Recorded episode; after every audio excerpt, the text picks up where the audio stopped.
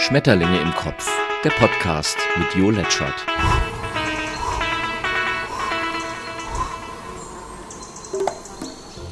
Moin moin und hier ist er wieder, der Podcast Schmetterlinge im Kopf, diesmal wieder kurz und schmerzvoll mit Jo Letschert. Gepard, Marder, Leopard, mein Gott, es geht ja der Tage zu wie im Zoo. Leider aber geht es immer noch um den Krieg und um, Achtung, schwere Waffen. Eine Expertin fragt zu Recht, was denn schwer wohl bedeuten mag. Schwer vom Gewicht oder von der Auswirkung.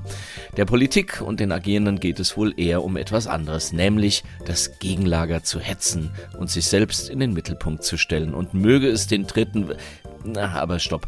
Dieses Wort ganz ehrlich, derart inflationär zu gebrauchen, nur um seine Meinung zu nuklear äh, zu zementieren, zeugt von diesem großen Sensibilitätsverlust der Politik. Und Pest und Cholera in diesem Zusammenhang will man ja auch nicht mehr hören.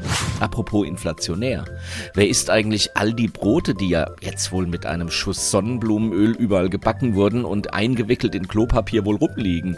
Ich löse mal auf. Die Länder, die kurz vorm Verhungern stehen, weil wir unser Essen lieber wegschmeißen, als es zu teilen, die sind's nicht. An anderer Front wird ja derweil schon viel länger gekämpft. Aber keine Angst, da kämpfen nur Flüchtlinge ums Ertrinken.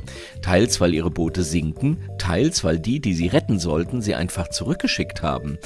Der, der das geduldet und stets verneint und uns angelogen hat, wird jetzt auch weggeschickt wird sich aber um seine berufliche Zukunft vermutlich weniger Gedanken machen müssen, weil sein Gewissen, das ist ja bereits im Mittelmeer untergegangen und unter diesen Voraussetzungen ist die Auswahl an gut bezahlten Jobs in dieser Welt ja recht gut.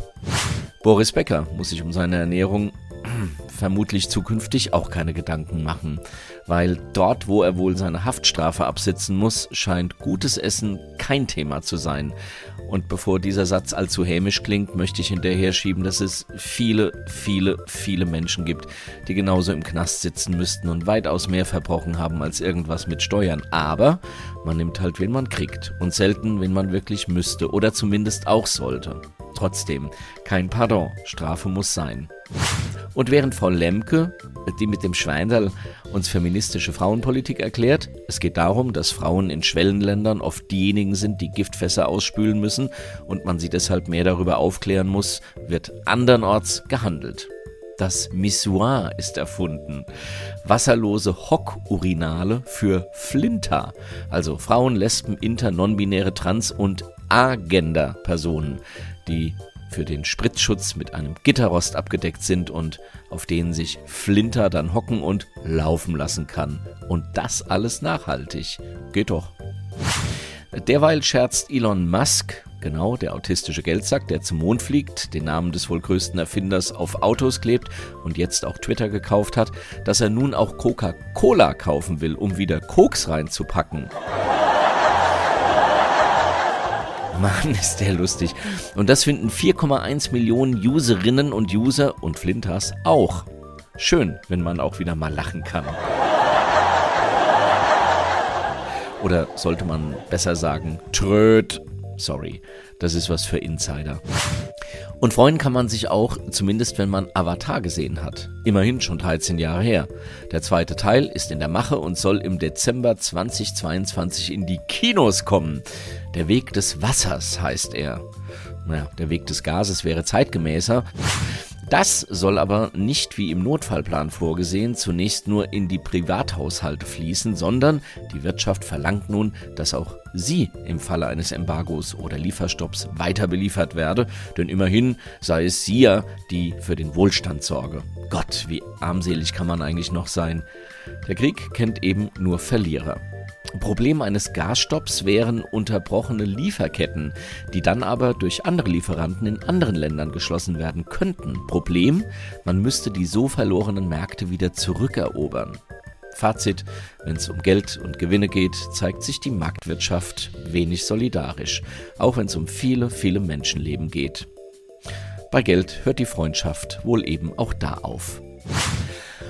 Und noch ein Verlierer ist zu verzeichnen. Der Herr Drosten verlässt die Expertenkommission, weil man an ihm zweifelt. Zumindest in Betracht zieht, dass es durchaus andere Meinungen als die seine gab und gibt und er mal wieder beleidigt ist. Das hat er ja in der Vergangenheit schon öfter gezeigt und bei allem Respekt und aller Expertise, das Leben besteht eben nicht nur aus Grimme-Preisverleihungen. Aber das lernt man in den oberen Gehaltsstufen wohl weniger. Wie wäre es, wenn Lauterbach gleich mit ihm ginge? Obwohl, man wüsste bei der Auswahl an Kompetenz ja in den politischen Reihen ja wirklich nicht, wer dann käme. Hm, Peter Feldmann wäre bald ja vermutlich frei. You know, der Oberbürgermeister von Frankfurt. Und der hat zumindest im karitativen, also quasi gesundheitlichen Bereich Ahnung und ein überbordendes Selbstbewusstsein hat er auch. Am Ende dann doch noch Gewinner. Denn während Diplomaten versuchen, auf Putin freundlich einzuwirken, macht's Peter Fischer, genau der Peter Fischer, einfach so wie immer.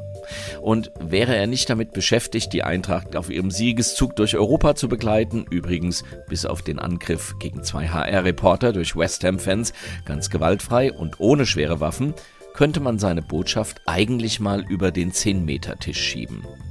Den Präsidenten Russlands, Wladimir Putin, nannte er erst einen verrückten Massenmörder, dann einen asozialen, vollkommenen Psychopathen. Stay tuned und bis zum nächsten Mal, euer Schmetterling.